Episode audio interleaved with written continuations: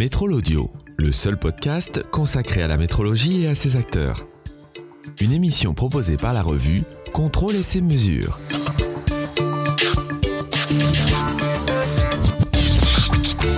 À la tête de la division française de Hexagon Manufacturing Intelligence depuis la rentrée de septembre, Cyril Ojard entend bien développer l'entreprise.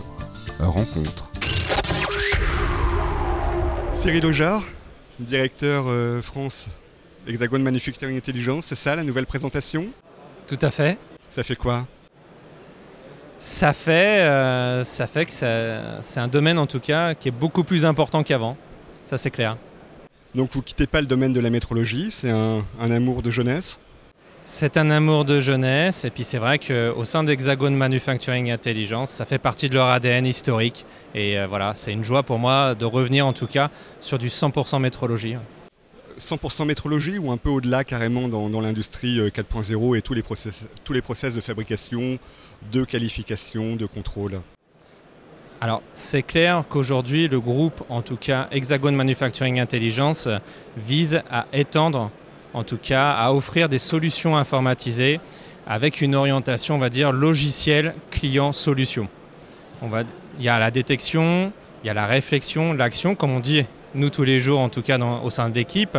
Mais en tout cas, on œuvre grandement aujourd'hui à cette, euh, on va dire, évolution, transformation vers le numérique qui va accompagner en tout cas nos clients euh, vers la transformation de l'industrie 4.0. C'est ça l'enjeu aujourd'hui, la transformation euh, 4.0, c'est encore le cas? Alors, elle a bien progressé. On n'a vraiment pas à rougir en tout cas des industriels français. Il n'empêche qu'aujourd'hui, euh, en tout cas l'industriel français, comme tout industriel, je vous dirais en toute honnêteté, ce qu'il cherche aujourd'hui, c'est de l'efficacité, de la productivité, de la rapidité, pour faire simple.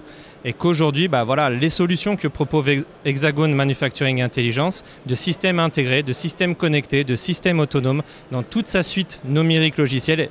Bien sûr, la métrologie fait partie de l'ADN de Hexagon, mais maintenant, aujourd'hui, en fait, ils veulent être un acteur majeur, en tout cas, des solutions logicielles liées au processus de fabrication. Alors comment on les accompagne justement ces clients qui veulent passer à l'usine euh, digitale? Bah, je vais vous donner une règle simple du commerce, c'est-à-dire qu'on les écoute. Et on essaye de répondre au maximum en fonction de ce qu'on a dans nos capacités RD à répondre à leurs besoins. Aujourd'hui, un client, si vous, pour moi, tel que je l'imagine en tout cas dans l'industrie française, il a besoin de travailler en confiance. Et aujourd'hui, c'est ce que lui offre Hexagone, c'est-à-dire un portefeuille de produits qui vont lui amener une confiance dans son processus de fabrication et qui va le per- lui permettre de gagner des parts de marché, d'être leader dans son marché. On a vraiment un rôle de partenaire, en tout cas, dans l'ensemble du processus de fabrication. C'est le seul fournisseur à pouvoir faire ça aujourd'hui? En dehors de la métrologie, euh, je dirais que oui, c'est un fournisseur unique qui a dans son ADN la métrologie. En fait, ce qu'il faut bien imaginer, c'est qu'aujourd'hui, ce qu'il faut bien comprendre, c'est qu'Hexagone va se découler vraiment, en- on va dire, en, en trois chapitres.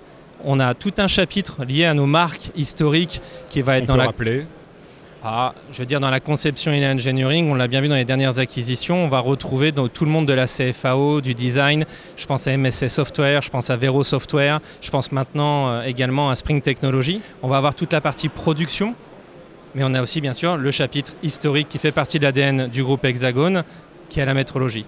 Vous parliez de R&D tout à l'heure pour répondre aux besoins du client. Ces derniers temps, Hexagon a élargi son- ses compétences en élargissant son portefeuille par croissance externe. Est-ce qu'on innove encore au sein même d'Hexagon Alors, typiquement, c'est une évidence. Aujourd'hui, on a à peu près 21 000, un peu plus de 21 000 collaborateurs au niveau international. Il faut savoir qu'on a 4 000 personnes qui sont dédiées à tout ce qui est recherche et développement. Aujourd'hui, il ne faut pas oublier que Hexagone, c'est plus de 3 700 brevets actifs. C'est quasiment un brevet, deux brevets par jour ouvré. Oui, il y a de la croissance externe. Moi, je trouve ça, en tout cas, je trouve que le groupe Hexagone aujourd'hui a une politique très intelligente en termes d'acquisition et de croissance externe, car c'est des rachats, je dirais, intelligents. Ça sert à rien de réinventer la roue. Voilà. Et donc c'est des rachats toujours parallèles. On ne va pas racheter un concurrent direct. On va essayer d'agrandir une compétence, d'élargir son champ de compétences. Dire jamais, ça serait mentir. On va être honnête entre nous. Aujourd'hui, euh, ce que je peux vous dire, c'est que c'est un peu l'écosystème de l'industrie du futur hein, euh, qui s'offre à nous. C'est-à-dire que c'est un écosystème qui fait que bah, dans le passé, c'était des concurrents, mais dans l'avenir, ça peut être aussi des partenaires. Alors la feuille de route pour la division euh, française maintenant d'Hexagon Manufacturing Intelligence que vous dirigez depuis quelques jours seulement, quelle est-elle cette feuille de route? Il y en a plusieurs. Il y en a plusieurs. Il y en a de maintenir en tout cas notre position de leader clairement en métrologie, que ce soit en solution système ou que ce soit en solution logicielle, mais bien d'avoir un noyau, on va dire, commun avec une plateforme logicielle. En tout cas, que le client qui dispose d'une deux, voire trois solutions aujourd'hui euh, de notre catalogue ait une plateforme uniforme d'un point de vue logiciel, d'un point de vue technologie, d'un point de vue évolutif au sein de, au sein de notre organisation.